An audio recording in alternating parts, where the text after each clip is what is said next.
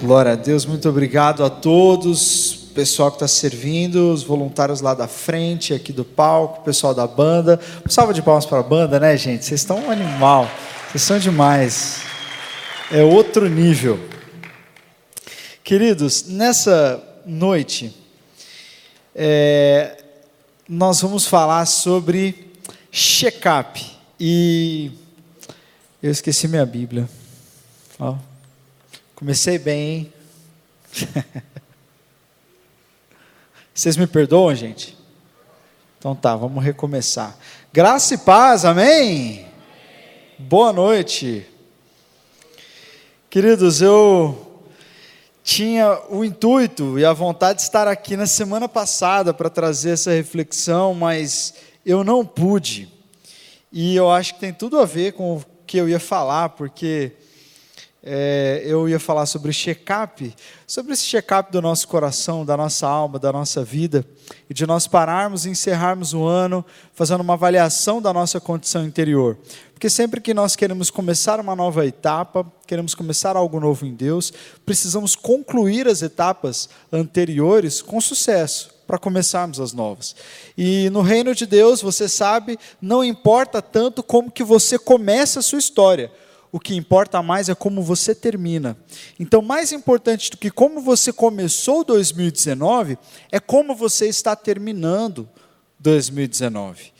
E é por isso que a gente precisa parar e analisar o nosso coração, fazer um check-up da nossa alma. O que aconteceu foi que eu ia falar sobre check-up, mas eu estava sem autoridade para falar sobre check-up, porque eu não tinha feito o meu check-up. E aí o que aconteceu? Eu tive uma crise renal, de pedra no rim no sábado, e aí eu tinha que ter feito os meus exames anteriores para saber como é que estava a condição do meu rim, e eu não fiz, olha só, eu fui adiando, né? Não, depois eu faço, depois eu faço. E como eu sempre tenho, né, assim, usualmente tenho uma crise ou outra com cálculos renais, é, ah, eu fui deixando os exames para frente. E ao deixar os exames para frente, eu fui pego de surpresa sábado passado. Aí Deus falou assim: viu? Por isso que você não podia falar sobre check-up. Primeiro você tem que fazer o seu. Aí semana passada eu fui fazer exame, gente.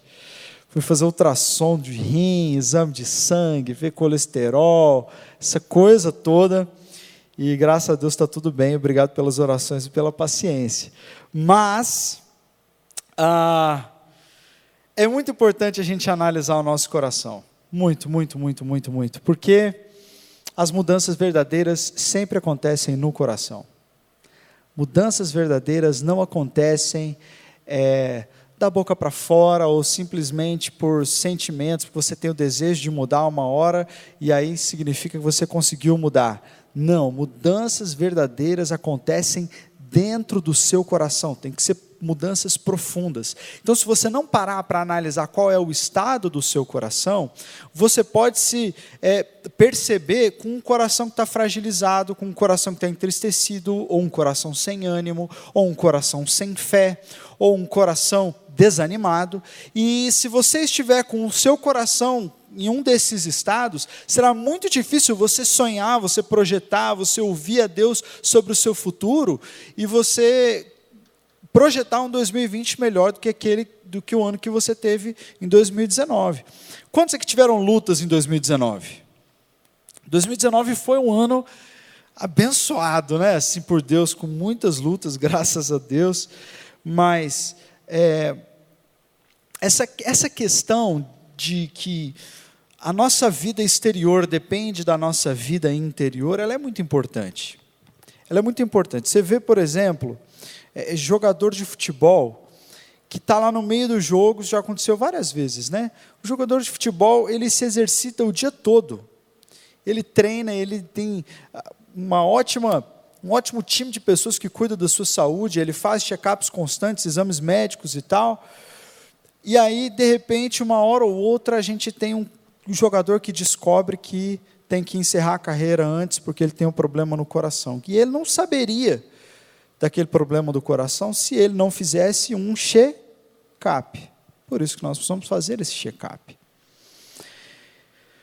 Eu me lembro de uns dois anos atrás, eu fui na academia uma manhã com o meu cunhado, com o Felipe. A gente foi, eram umas 9 horas da manhã mais ou menos, e a gente malhava na, na, na Smart Fit ali do, do, do shopping.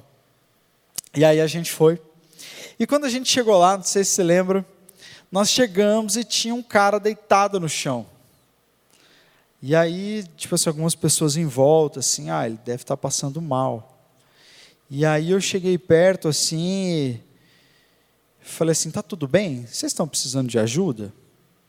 E aí estavam lá os instrutores, o pessoal que trabalhava lá na academia, é, junto com ele, mas sem fazer nada, assim, né? Só cuidando. Não, ele passou mal, ele estava fazendo esteira, ele passou um pouco mal.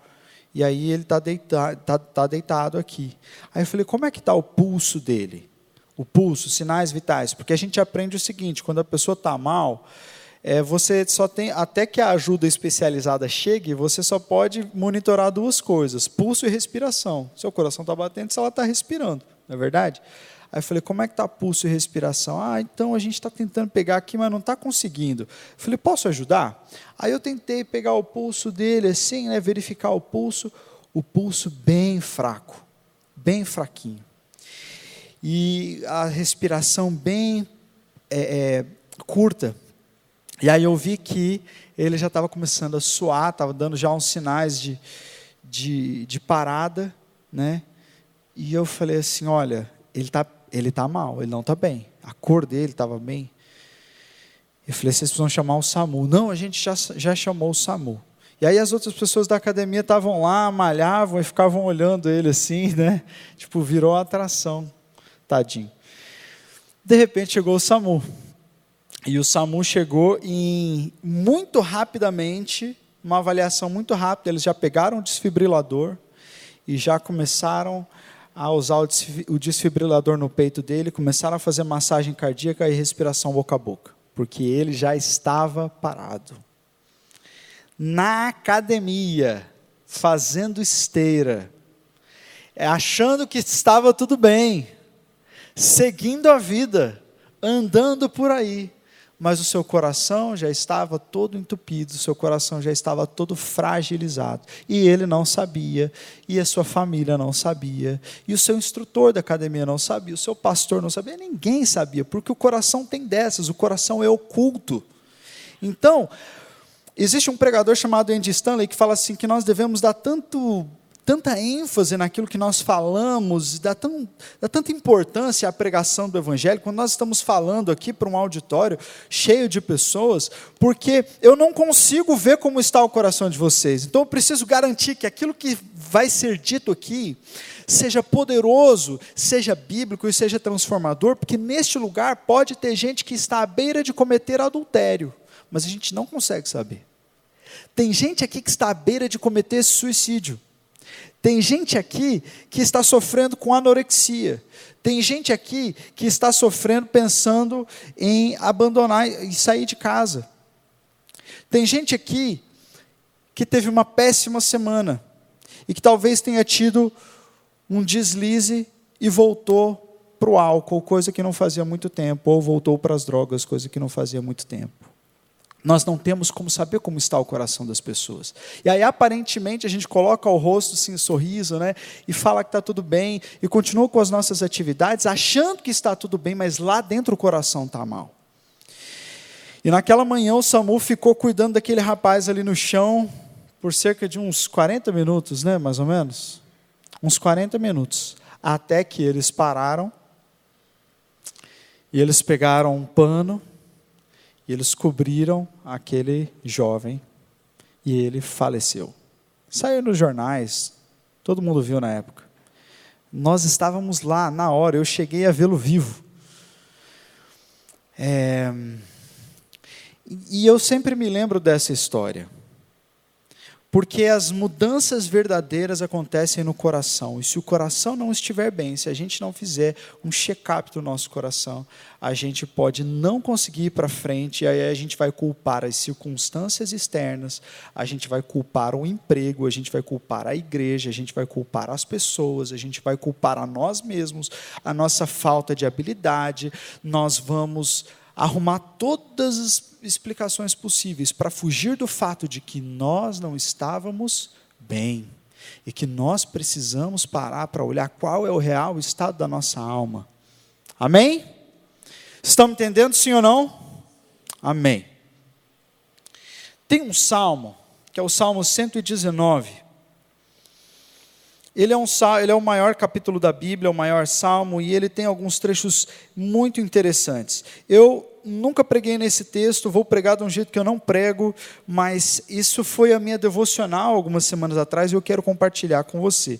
Salmo 119, versículos 112 a 114. Salmo 119, 112 a 114. Diz assim: Inclinei o meu coração a guardar os teus estatutos para sempre até o fim. Diga, para sempre até o fim. Odeio os pensamentos vãos, mas eu amo a tua lei. Tu és o meu refúgio e o meu escudo, e eu espero na tua palavra. Amém? Vamos ler de novo? Inclinei o meu coração a guardar os teus estatutos, para sempre até o fim. Odeio os pensamentos vãos, mas eu amo a tua lei. Tu és o meu refúgio e o meu escudo, eu espero na tua palavra. Esse é um salmista, esse é um, esse é um salmo, né? Que em vários momentos ele faz esse check-up, vários momentos ele fala sobre o coração dele e qual é a atitude que ele tem com o seu coração. Olha só que ele diz: Inclinei o meu coração a guardar os teus estatutos para sempre e até o fim para sempre e até o fim, porque nenhum de nós quer iniciar 2020 com escolhas que vão durar apenas um mês. Amém? Ninguém quer começar 2020 e fazer lá o, a adesão na academia e pagar seis meses para ir só um, né? E ficar lá com a academia paga sem ir. Não sei se já aconteceu com você. Mas ninguém quer começar uma coisa e ter que parar logo ali. Nós queremos mudanças duradouras. Nós queremos uma alegria duradoura. A gente quer ânimo duradouro. A gente quer alegria no ministério, uma alegria duradoura. E é isso que eu acho lindo no salmista. O salmista, lá no Salmo 23, ele diz: Certamente a bondade e a misericórdia do Senhor me seguirão todos os dias da minha vida, e habitarei na casa do Senhor para todo. Para todo o salmista tinha essa preocupação de ser duradouro nos seus propósitos com Deus e na sua perspectiva de futuro. Ele se via com o Senhor, amando o Senhor até o fim, por todo, por todo o tempo e por todos os seus dias. Então, eu quero começar 2020 com o meu coração bem, inclinando o meu coração em direção ao Senhor, para que aquilo que eu comece, para que a visão que Deus me dê em 2020 não seja uma visão que seja roubada pelos problemas quando eles começarem a, aparecer, ou roubada pelo desânimo, ou roubada pela pressa, roubada pela ansiedade. Não. Eu quero inclinar o meu coração para Deus, para que as mudanças que eu faça, que eu estabeleça na minha vida, sejam duradouras e vão até o fim. E eu acho que é lindo lindo como que o salmista diz: Eu inclino o meu coração. Diga, eu inclino o meu coração. Eu inclino o meu coração. Pense um pouco sobre isso. Inclinei o meu coração a guardar os teus estatutos. Um coração saudável, ele deve, ele deve ser propositalmente inclinado em direção a Deus. Isso significa que, ao contrário do que o mundo diz, o seu coração, me escute bem, o seu coração é um péssimo líder para você. Péssimo. O salmista, sabendo disso, diz: Eu inclino o meu coração em direção aos estatutos de Deus. O seu coração, para ser saudável, ele precisa de um input externo para colocá-lo na direção e na posição correta, porque se você deixar na posição padrão, ele vai declinar, ele vai estar distante de Deus, ele vai se inclinar para qualquer outra coisa menos para Deus. Portanto, se você quer viver um ano de 2020 maravilhoso com o coração bem, você precisa olhar e saber por que, que o teu coração está inclinado hoje. Por que, o teu coração está inclinado? Seu coração está inclinado para ganhar mais dinheiro? É o que está enchendo a tua mente, o teu coração e tomando o teu tempo? O seu coração está inclinado só para o seu namoro, que é a coisa mais importante da tua vida? O teu coração está inclinado para o teu projeto profissional ou os seus estudos, de modo que tudo que você pensa é sobre isso, e é isso que te dá alegria quando as coisas dão certo, e é isso que te entristece quando dá errado. O seu coração está inclinado para quê? Olha bem para dentro de você e o que, que você tem desejado mais? O que, que você tem querido mais? Incline o seu coração para Deus. Tire o seu coração dessa posição padrão e o incline para o Senhor, porque é aí que o seu coração vai estar saudável. Então, o coração ele é enganoso, ele é oculto, e ele importa muito, porque dele saem as saídas da nossa vida. O nosso coração, ele é a nossa parte humana, e como humanidade, ele vai tender para tudo aquilo que é imediato, para tudo aquilo que é passageiro. Então nós temos que agir sobre o nosso coração. Diga, eu devo agir sobre o meu próprio coração. Ele é seu coração. Você não é dele. É ele que é seu. Amém? Você não deve ser guiado por ele, mas ele deve ser guiado por você. Amém? Algumas pessoas não sabem disso. Algumas pessoas acham que são reféns do coração. Inclusive, acha que todo mundo pode ferir o seu coração. Não, o coração é seu. Você abre o seu coração para quem você quiser. O coração pertence a você. E você, se você é nascido de novo, cheio do Espírito Santo, o coração não é o centro da sua vida, mas o Espírito Santo de Deus te dá poder para que você viva acima da tirania do seu próprio coração. Então, em nome de Jesus, como homens e mulheres de fé, digam para si mesmos: eu inclino ou eu inclinarei o meu coração para os estatutos de Deus. Eu não vou deixar que o meu coração seja ligado, é, jogado de um lado para o outro como a maré. Eu quero, em nome de Jesus, como atitude de fé, inclinar o meu coração para Deus e para o seu melhor, inclinar o meu coração para o Espírito Santo e para a sua voz. Eu inclino o meu coração para a adoração e para um espírito manso. Eu inclino o meu coração para colocar como centro da minha vida os estatutos do Senhor. E eu não vou fazer isso de uma maneira simples ou para acabar semana que vem. Não, eu faço isso para sempre. Eu inclino meu coração para sempre. Eu estarei sentado nessas cadeiras, servindo ao Senhor na minha comunidade, servindo as pessoas por muitos e muitos e muitos anos, e certamente a bondade e a misericórdia do Senhor me seguirão todos os dias da minha vida. Amém. Tome posse do seu coração. Tome controle dele e o incline para os estatutos do Senhor. Ao fazer isso, você vai perceber que algumas vezes os estatutos para os quais você está inclinando seu coração serão uma denúncia contra a vida que você está levando. Serão um alívio, um alívio para você quando você estiver precisando de alívio.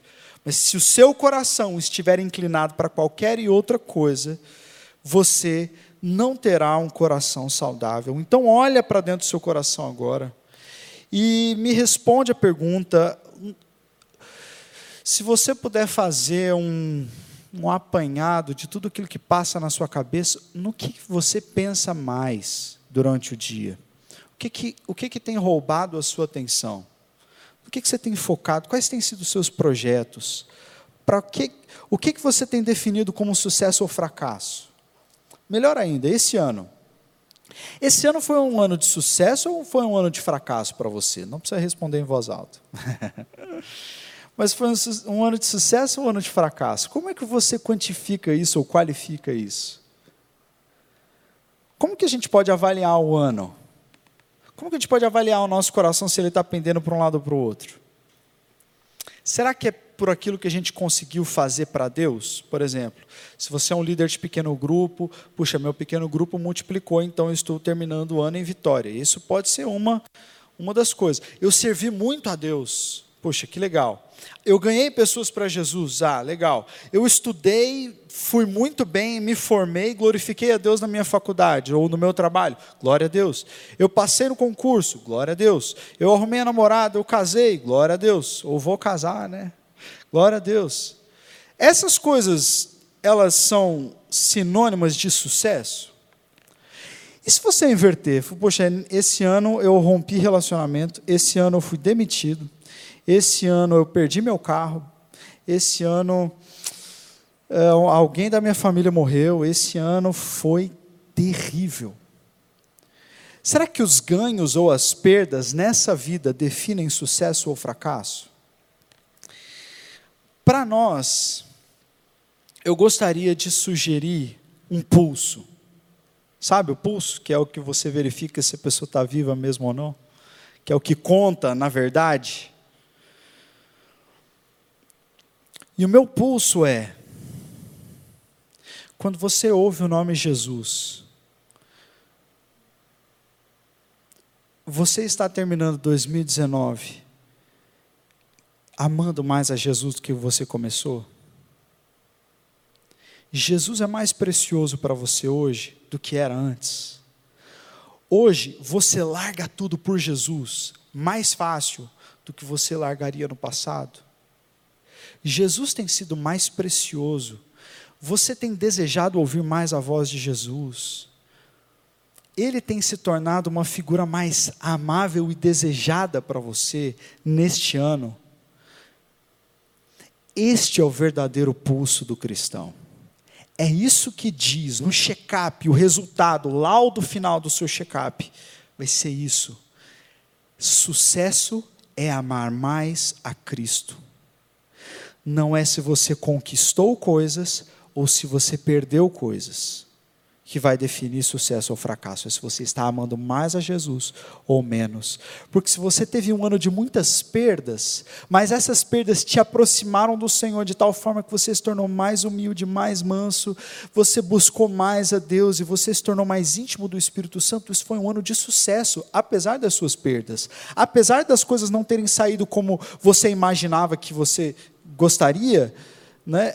se você está amando mais a Jesus ao final de 2019, eu quero te dar um parabéns e um abraço, depois pedir que você ore com imposição de mão sobre a minha cabeça, porque eu quero aquilo que você tem. Eu quero amar mais a Jesus, eu quero estar mais próximo dele, eu quero desejá-lo mais. Então, em nome de Jesus, que toda nuvem de má interpretação da vida seja desfeita sobre a mente de cada um que está aqui. Porque tem gente que está olhando aqui para a sua vida e está analisando a vida segundo esses padrões, do, das conquistas ou das perdas.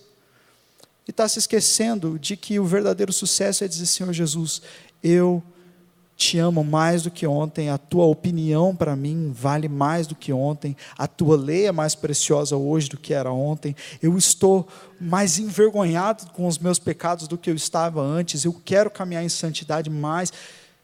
Esse é o pulso. Se uma pessoa está dizendo isso, ela tem pulso, o coração está batendo, ela vai ficar bem.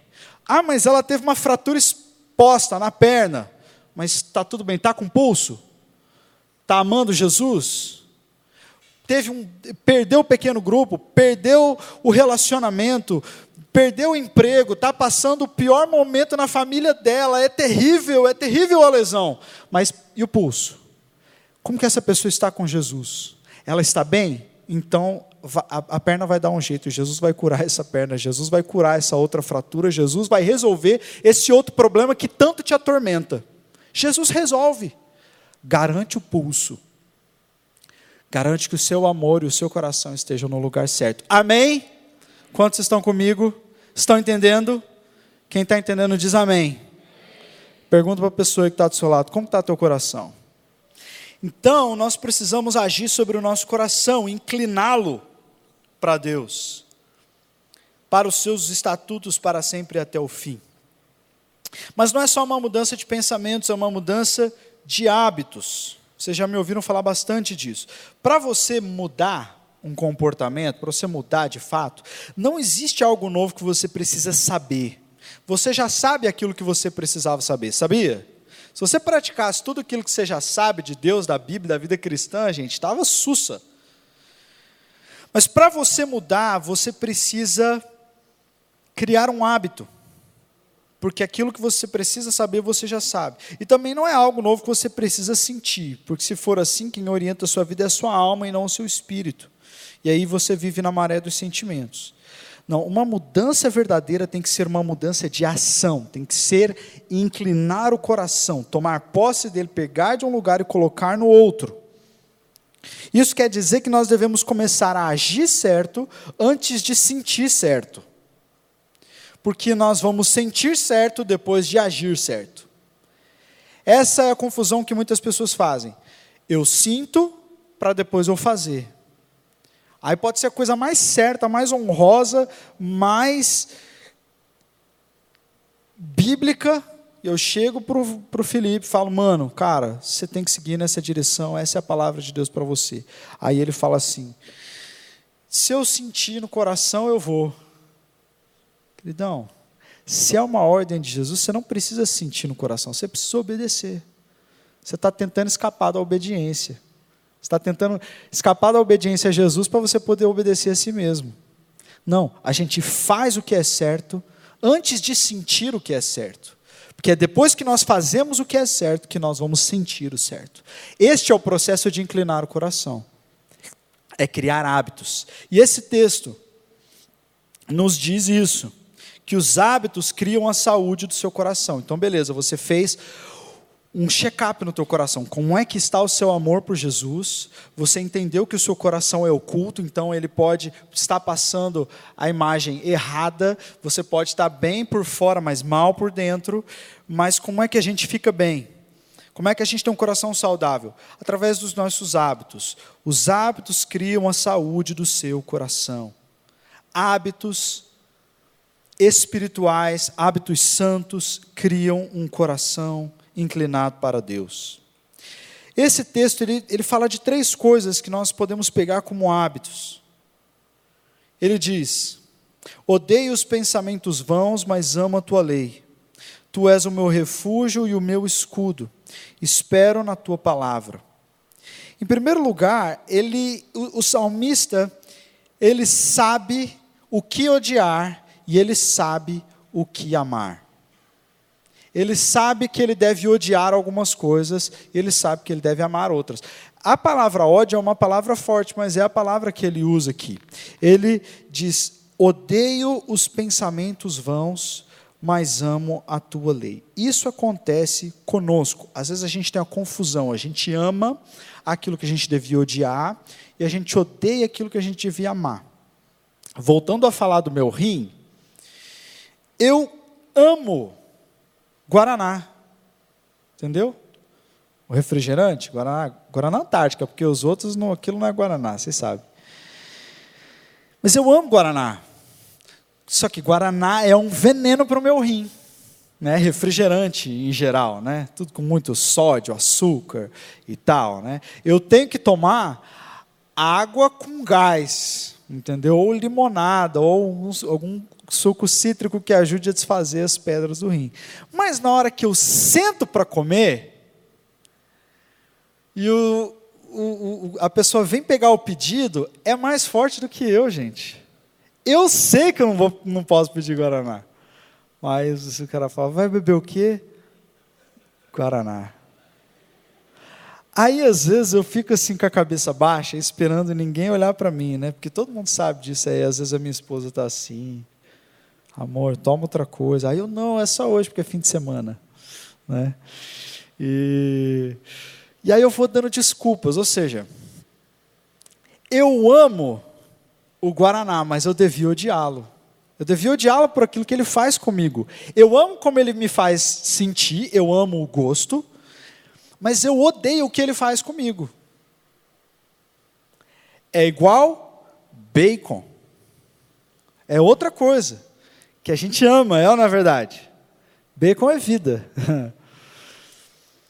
E a gente ama bacon, ama o gosto do bacon, mas a gente sabe o que ele faz com as nossas taxas metabólicas sanguíneas. A gente não deve comer, mas a gente ama o bacon, a gente devia odiar o bacon. É isso que o salmista ele está dizendo, ele, ele diz: Eu odeio os pensamentos vãos, mas eu amo a tua lei. Ele está reorientando aquilo que ele odeia e aquilo que ele ama, para que ele odeie as coisas certas. Isso é um hábito de um coração saudável. Um hábito de um coração saudável, um, um coração saudável, ele odeia aquilo que é mal. E, gente, tem tanta gente entre nós, inclusive eu, que ficamos numa situação, nosso coração não melhora porque a gente odeia, porque a gente ama coisas que a gente deveria odiar em alguns momentos. Eu já contei essa história aqui, mas uma vez eu e Carol estávamos é, assim com problemas e muitas lutas e tal, cansados. E aí chegou o nosso dia de folga, a gente foi no mercado e aí eu comprei uma barra de chocolate, um negócio de chiclete, parecia uma um adolescente, porque criança não podia comprar essas coisas, mas agora eu sou adulto, o dinheiro é meu, vou comprar mesmo, eu vou assistir filme, e vou tomar guaraná, e comer bacon. E porque eu estou cansado, eu preciso, né, relaxar.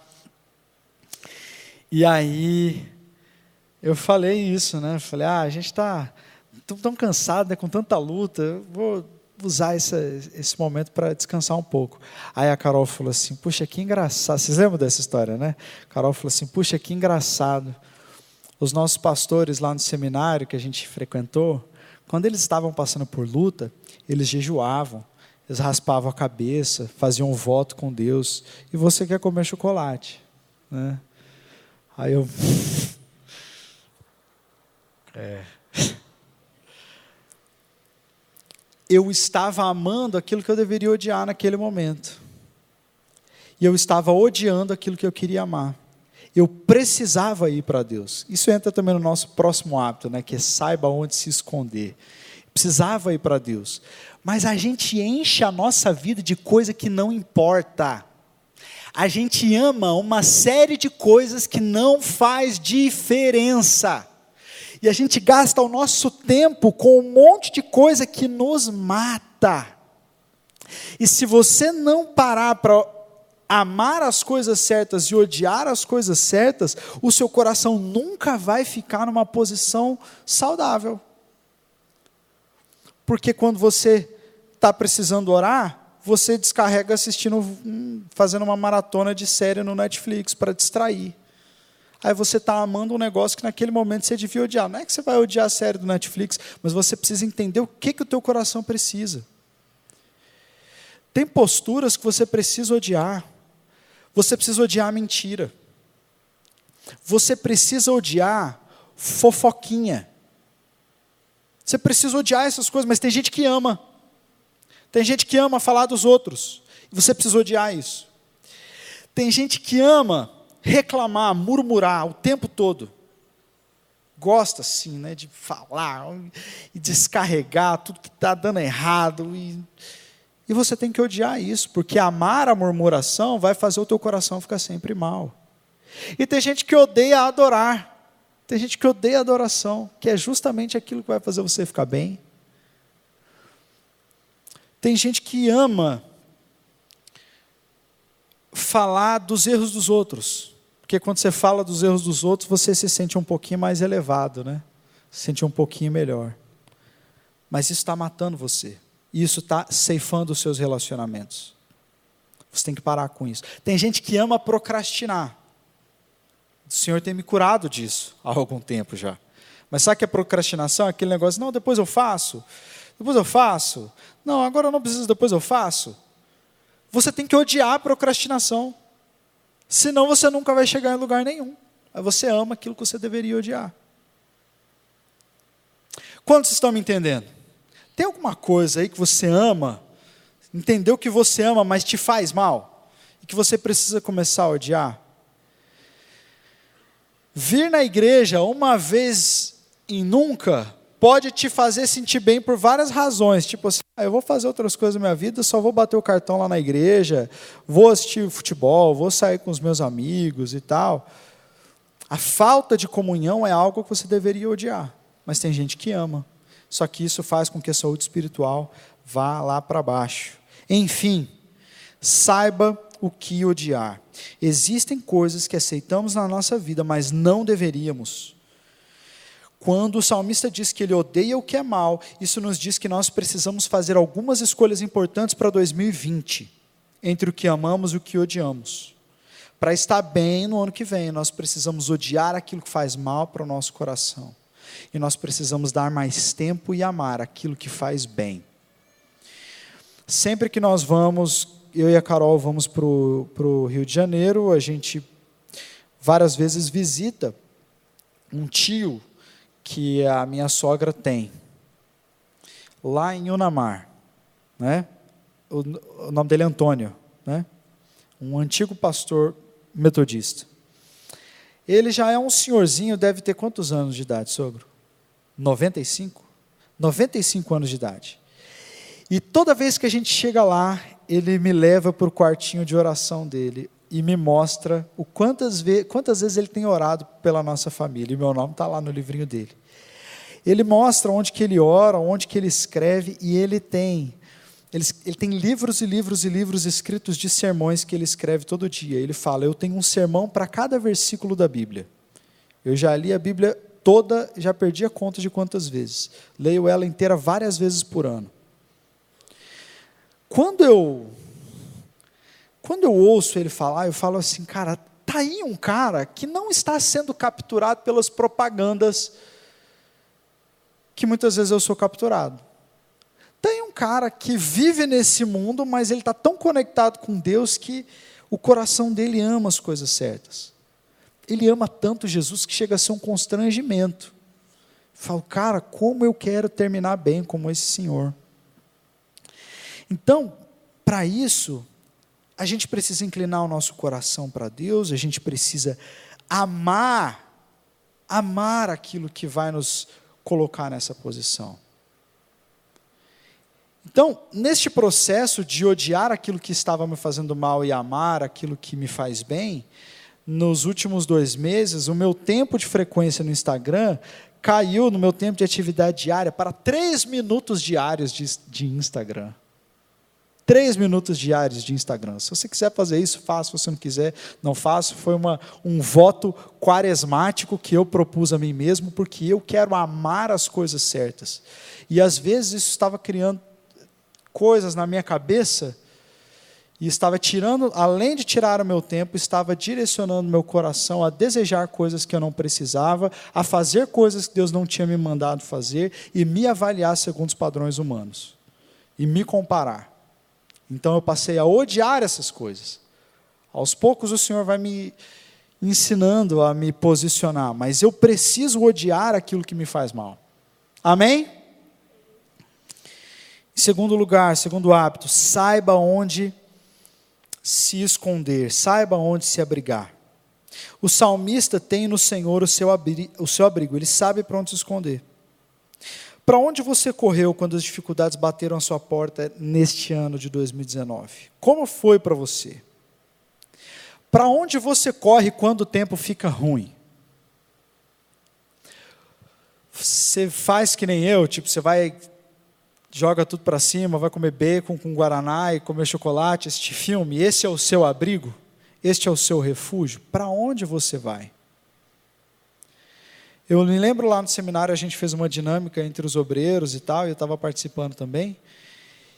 E, e, essa era a pergunta. Quando, quando, quando quando a Geórgia fica mal, ela está tensa, ela está triste, ela acorda mal e está tudo dando errado, e ela sente que o diabo está vindo de encontro a ela e ela está sendo opressa.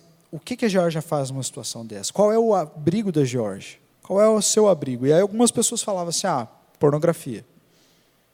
Né? É quando eu fico suscetível e, e pornografia, ou masturbação é, culpa, eu começo a culpar as pessoas. Quando eu estou mal, quando eu estou sendo atacado, eu começo a culpar. Eu acho que, ah, se, poxa, se os meus pais fossem diferentes, se eu tivesse uma família diferente, se meu trabalho não fosse tão assim, se eu tivesse, se eu tivesse conseguido aquela vaga, não seria assim. Se o fulano, se o meu pastor ou meu líder, ou, e aí começa a culpar. O lugar de abrigo dessa pessoa é um lugar de culpa. O que que acontece com você? Para onde que você foge? Tem alguns que fogem para uma posição de desânimo. de desencorajamento e falar assim: ah, vai dar tudo errado mesmo, eu vou largar tudo, um lugar de desistência. O abrigo dessas pessoas é a desistência. Para onde que você corre quando a coisa fica ruim? Qual tem sido o seu refúgio? E o salmista diz: Tu és o meu refúgio. Ele, ele, ele já estabeleceu isso, ele não está esperando a crise chegar para saber para onde ele vai correr. Não, o Senhor será o meu refúgio, ele é o meu refúgio e pronto. Então, né, Alisson, Carol, que vão casar, né, vão ter situações no dia a dia de vocês, no casamento de vocês, onde vocês vão precisar correr para Deus. Vocês vão precisar parar tudo e orar, parar tudo e começar a adorar e não cair na culpa, não cair na vergonha, não cair na discussão, não cair na murmuração, não cair na no autocomiseração. Essa é uma grande fuga, é um abrigo para as pessoas. Quando elas são criticadas, quando elas são afrontadas, elas ficam com dozinha de si mesmas. Então elas se abrigam na autocomiseração. Olha como as pessoas me tratam, olha como eu sou ferido, olha como eu é, não é como eu sou maravilhoso, mas ninguém me vê, ninguém me compreende. Autocomiseração é um abrigo, mas é um abrigo ruim para o seu coração. O Senhor é o seu abrigo. Corra para Deus. Corra para Deus. Quantas vezes eu, debaixo de ataques no meu coração e na minha mente, caminhei na minha casa de madrugada cantando: Tu és soberano sobre a terra, sobre o céu, Tu és Senhor. E eu pegando assim aquelas músicas mais antigas que está melhor decorada, né? E eu ia adorando madrugada dentro, principalmente agora com a Ana, né? Que a Ana fica aí também, ela, ela faz muita vigília, muito pranto, muito né, quebrantamento. E aí eu fico com ela no colo e em vez de ficar pensando no que, que eu vou fazer, no que, que eu vou responder para fulano, em qual vai ser a minha estratégia para resolver aquele outro problema, em vez de ficar tentando me abrigar na minha própria mente, nas minhas próprias estratégias, na minha própria inteligência, eu corro para Deus. Eu entrego para o Senhor. Amém? Ele é o meu sustento e Ele é o meu abrigo. em último lugar, nós precisamos saber onde colocar a nossa esperança. São três hábitos. Esse último hábito diz respeito a esperar, mas não é esperar, é esperar com fé. A diferença de esperar e esperar com fé é que quem espera, espera parado, mas quem espera com fé, espera andando, espera colocando a mão no arado.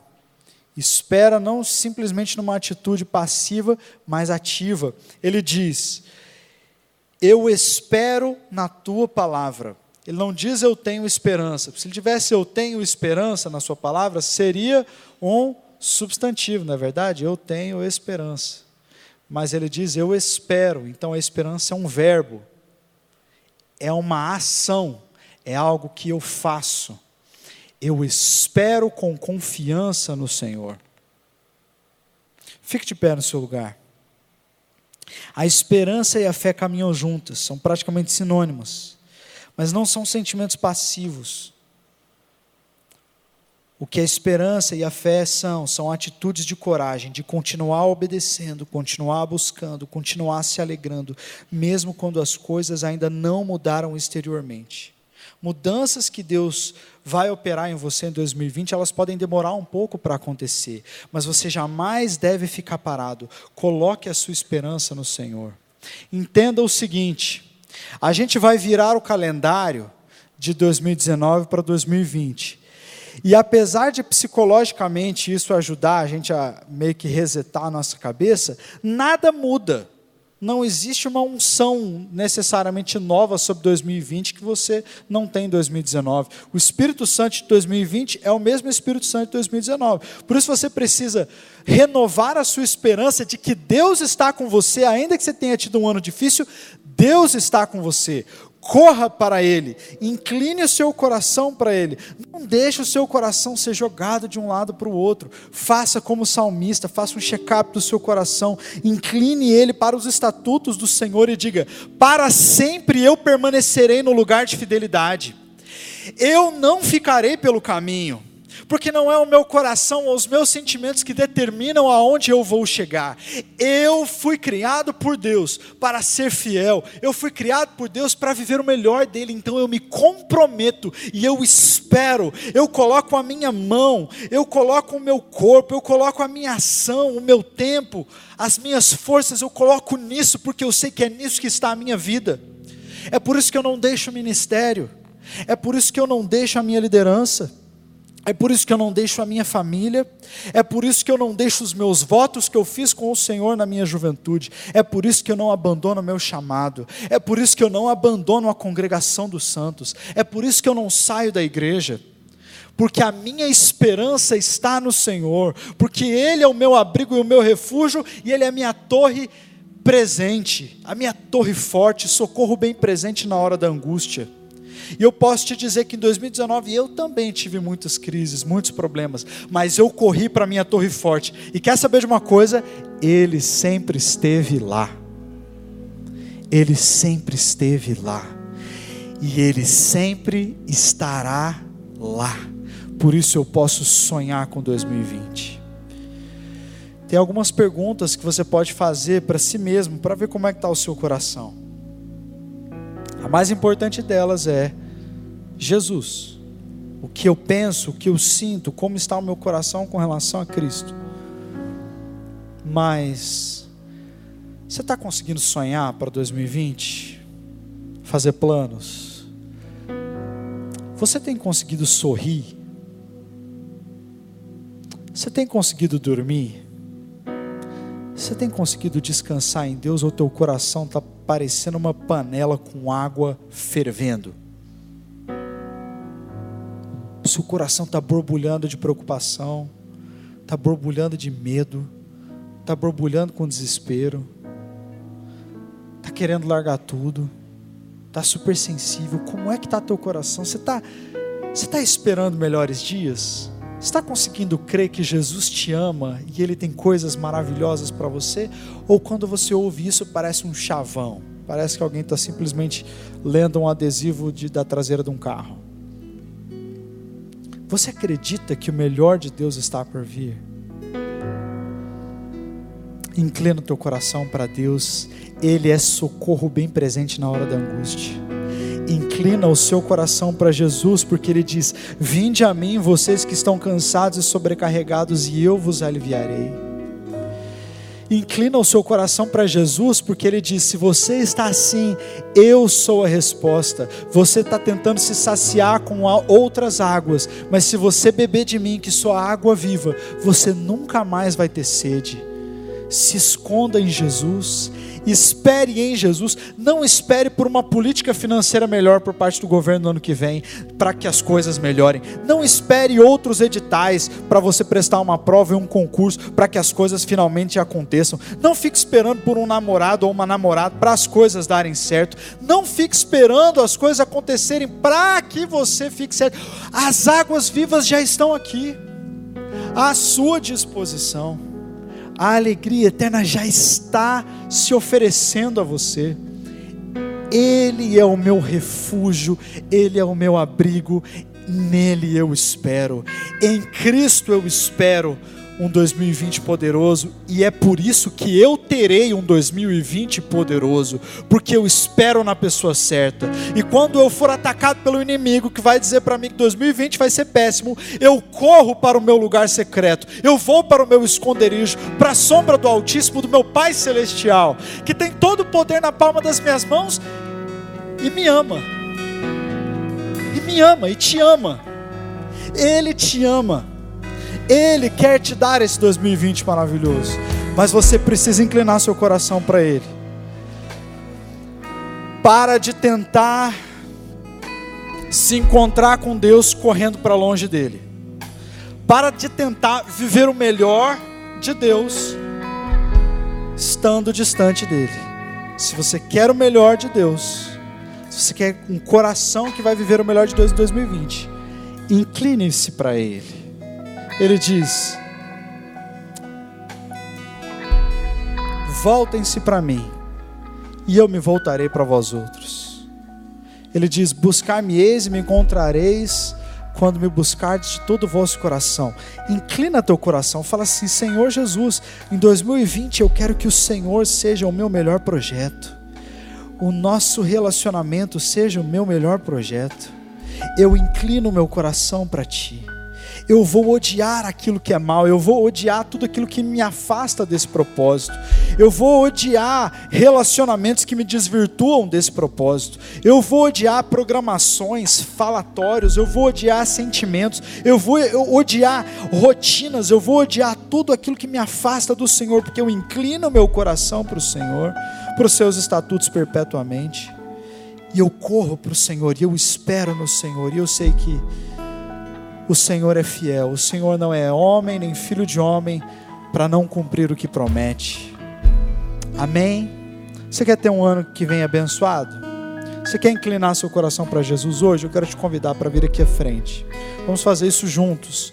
Eu também quero inclinar meu coração para Deus. Eu também, ao fazer o check-up do meu coração, percebi que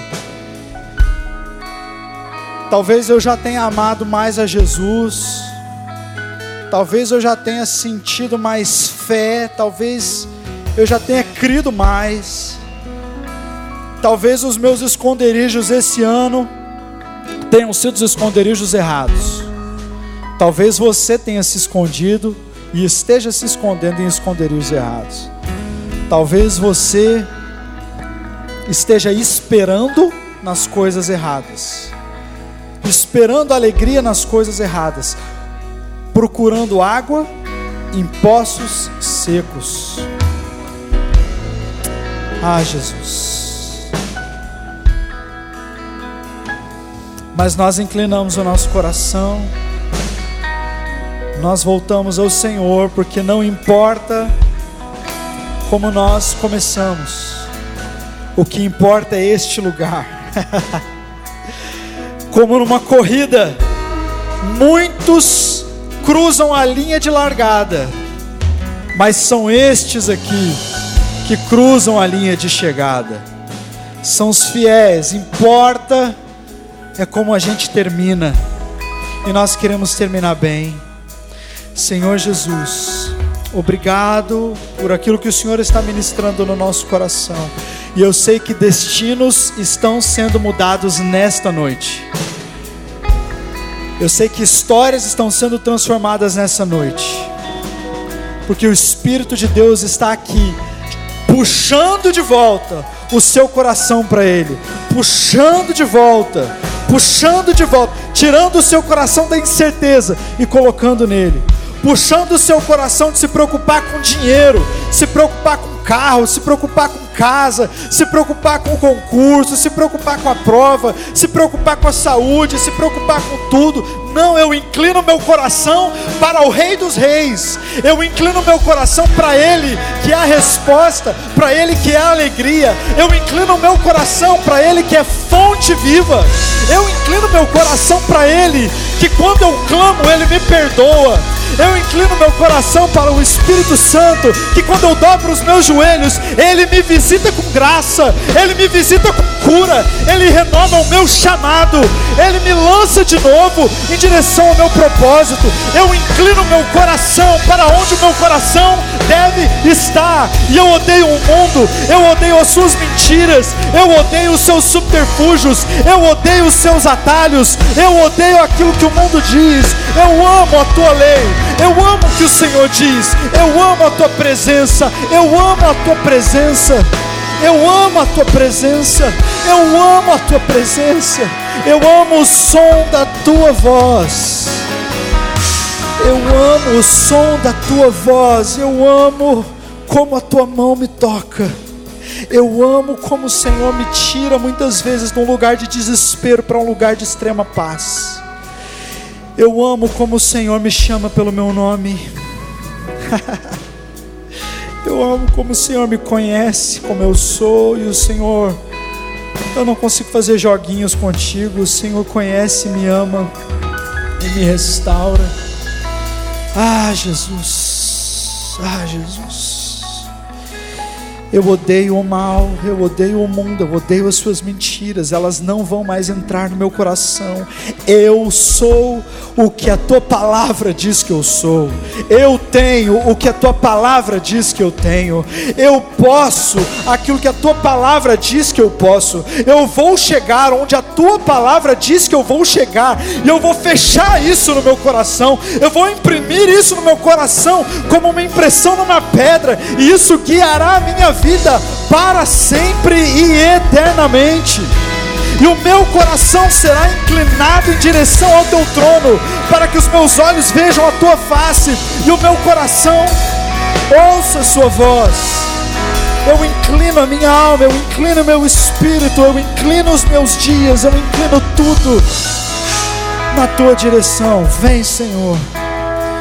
Eu inclino em direção ao Senhor. Eu odeio o que é mal, eu amo o que é bom. Eu me escondo no Senhor. Senhor, seja o nosso esconderijo nessa noite. Muitos aqui estão desesperados, desanimados, disfuncionais. Muitos aqui estão à beira do precipício querendo desistir de tudo, mas eu tenho uma palavra para você.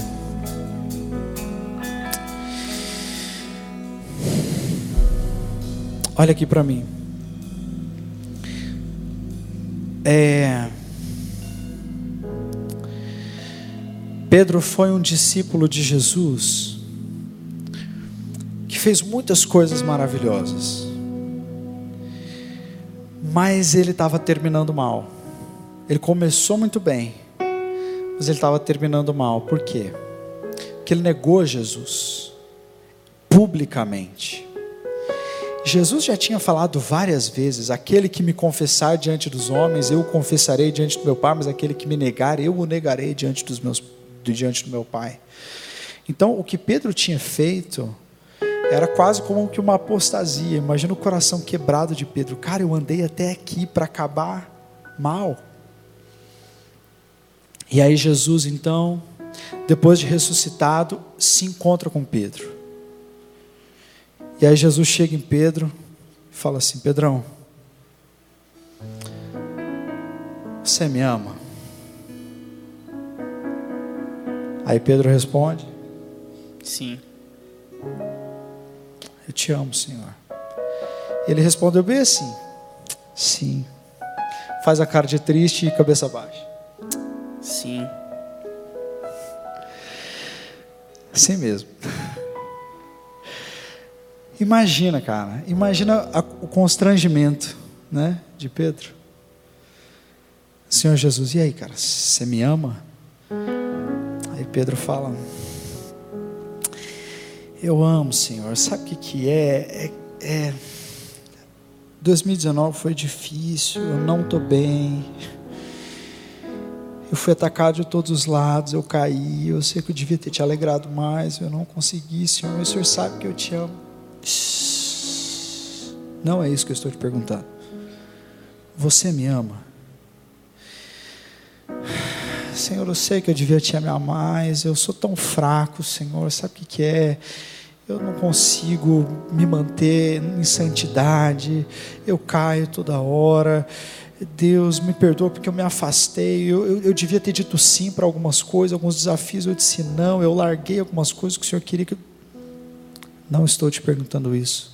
Pedro, você me ama? Sim, Senhor. Eu te amo, apesar de todas as minhas desculpas. Então, apacenta as minhas ovelhas. Seja o líder da igreja. Apacente as minhas ovelhas. Vou te dar essa responsabilidade. Veja bem, o maior chamado que Pedro recebeu ele não recebeu no auge do ministério dele. Ele não recebeu como se fosse uma promoção, que ele estava bem pra caramba. E aí Jesus chega e fala assim: Olha, se acertou tanto, se frutificou tanto, você arrebentou, cara, você bateu todas as metas. Então agora você vai se tornar um pastor. Não. Jesus chama Pedro no ponto mais baixo da história dele, justamente quando ele não tinha nada para oferecer como desculpa, para que ele sempre soubesse que é tudo pela graça. é graça. Talvez você está aqui, você não está terminando tão bem. E a única coisa que você precisa é responder essa pergunta que Jesus te faz. Alisson, você me ama? É isso que eu quero ouvir, cara. Eu derramo graça sobre você. Luiz, você me ama? Então, esquece o que passou, eu derramo graça sobre você. Gabriel, você me ama? Não esquece as desculpas, não precisa dizer eu sei, eu sei, mas eu derramo graça sobre você, eu renovo seu chamado, eu renovo a sua posição em mim. Eu sei que você me ama. A única coisa que importa é você ama Jesus, Jéssica, você ama Jesus? Então existe graça sobre você, tem renovo sobre você. Não é você que conquista essas coisas, não somos nós que fazemos por merecer essas coisas. O Senhor Jesus só quer se relacionar conosco em amor, e a partir do momento que Ele diz você me ama, que Ele olha para você, não importa a sua o seu currículo, não importa o estado que você está agora, o que importa é que Ele derrama graça sobre você. E você pode sonhar e esperar com 2020 poderoso, amém? Vamos orar.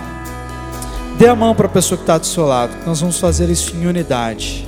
Esse 2020 maravilhoso que nós queremos, nós não queremos como indivíduos. Eu não quero ver uma pessoa voando aqui e a outra pessoa se enterrando aqui do outro lado. Eu quero que a gente que a gente chegue nesse lugar juntos. Amém? Senhor Jesus, nós estamos unidos aqui diante da tua presença, sem precisar fazer espetáculo, sem precisar florear o teu evangelho que é lindo demais. Nós estamos aqui como igreja, como juventude, no penúltimo sábado do ano, para dizer, Deus, nós queremos cruzar a linha de chegada bem e por isso nós inclinamos o nosso coração para Ti. Nós inclinamos o nosso coração para fora da, das situações que naturalmente o atraem. Nós esquecemos do mundo, esquecemos das suas artimanhas, esquecemos dos seus atrativos e nós nos lembramos que o Senhor é a coisa mais importante na nossa vida. Então nós inclinamos o nosso coração para o Senhor e nós seremos uma juventude cujo coração é inclinado para Deus não é inclinado para o mundo, não é inclinado para nada, é inclinado para Jesus. É inclinado para o Senhor, não é inclinado para o culto, não é inclinado para o ministério, é inclinado para Jesus. Esse é o compromisso que fazemos. Senhor, nós queremos juntos odiar aquilo que é mal. Não queremos aceitar no nosso meio nada, nenhum tipo de postura, nenhum tipo de falatório, nenhum tipo de comportamento que o Senhor odeia que nós sejamos os primeiros a dizer: Eu não compactuo com aquilo que o meu Senhor odeia, porque a partir do momento que eu começo a amar o que o meu Deus odeia, o meu coração começa a ficar mal. Eu começo a me afastar dele. Então eu quero amar o que o Senhor ama, e eu quero odiar o que o Senhor odeia. Eu quero odiar a mentira, eu quero odiar o ânimo dobre, eu quero odiar a inconstância eu quero odiar a procrastinação, eu quero odiar a falta de compromisso, eu quero odiar a desistência, eu quero odiar a preguiça. Eu quero amar, ó Deus, o compromisso contigo, eu quero amar o evangelismo. Eu quero amar o meu pequeno grupo, eu quero amar a minha igreja, eu quero amar o meu próximo, eu quero amar o pobre, eu quero amar a minha família, eu quero amar falar a verdade. Eu quero amar as músicas que o Senhor ama ouvir. Eu quero, Senhor, amar as coisas certas. Eu me escondo no Senhor. Nós nos esconderemos em Ti. Nós não correremos para nada. Não correremos para debaixo das cobertas. Não entraremos nas cavernas. Nós correremos para o Senhor. E o Senhor será a nossa esperança. A nossa esperança é o Senhor. Obrigado por isso, Deus. Obrigado porque eu não preciso esperar em ninguém, só no Senhor. Eu não preciso esperar no meu Pai. Meu pai não vai dar conta de suprir as minhas expectativas. Eu não espero no meu pastor. Meu pastor não, não dá conta das minhas expectativas. Eu não espero na minha esposa para me dar um ano maravilhoso. Eu não espero no meu marido para ter um casamento maravilhoso. Eu não espero no meu líder, no meu amigo, na minha amiga, no meu namorado. Eu não espero do presidente da república. Eu não espero de ninguém. Eu espero apenas no Senhor, porque Ele é fiel e Ele não me abandona jamais. A minha esperança está no Senhor. Os meus pés estão fixos numa rocha firme e inabalável chamada Jesus Cristo, e eu estou garantido, porque eu espero naquele que nunca falhou, e o meu chamado está naquele que nunca falhou, e o meu ministério está naquele que nunca falhou, e a minha frutificação está naquele que nunca falhou, e a minha alegria está naquele que nunca falhou, os meus sorrisos estão naquele que nunca falhou, tudo está naquele que nunca falhou, a minha esperança está nele, só ele pode dar conta da minha esperança, só ele não me decepciona, só Ele está sempre presente, só Ele me conhece no profundo. Ei, louvado seja o Senhor, Deus, louvado seja o Senhor, em nome de Jesus. Amém. E aí, Thaisa? Jesus te pergunta: Você me ama?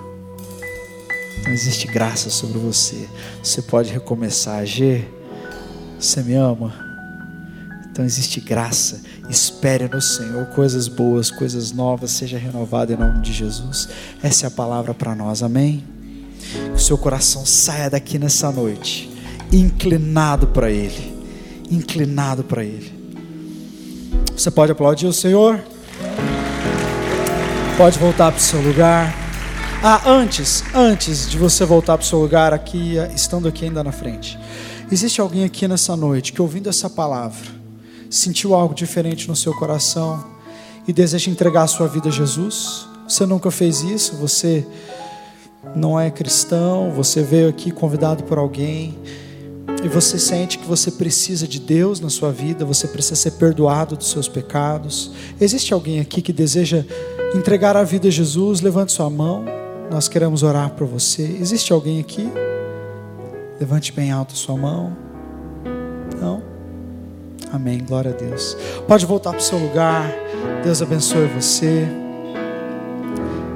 Estamos encerrando o nosso culto de hoje. E no sábado que vem nós estaremos aqui mais uma vez para encerrar com chave de ouro o ano. Então, Sábado que vem vai ser diferente, vai ser especial, vai ter uma palavra incrível também. Eu quero convidar você para estar aqui. Eu sei que muitos já estão assim com festas, né, férias, formaturas e tal, e eu sei que essa época é mais difícil mesmo, mas eu quero que você incline o teu coração para estar aqui sábado que vem. Amém? Que a graça maravilhosa do nosso Senhor e Salvador Jesus Cristo, o amor maravilhoso e perdoador do Pai, a atuação permanente e poderosa do Espírito Santo seja conosco, o povo de Deus espalhado em toda a terra, desde agora e para sempre. Amém e amém. Deus abençoe você, vai na graça, vai na paz, que você tenha uma semana de vitória e que o seu coração esteja inclinado para Deus. Amém?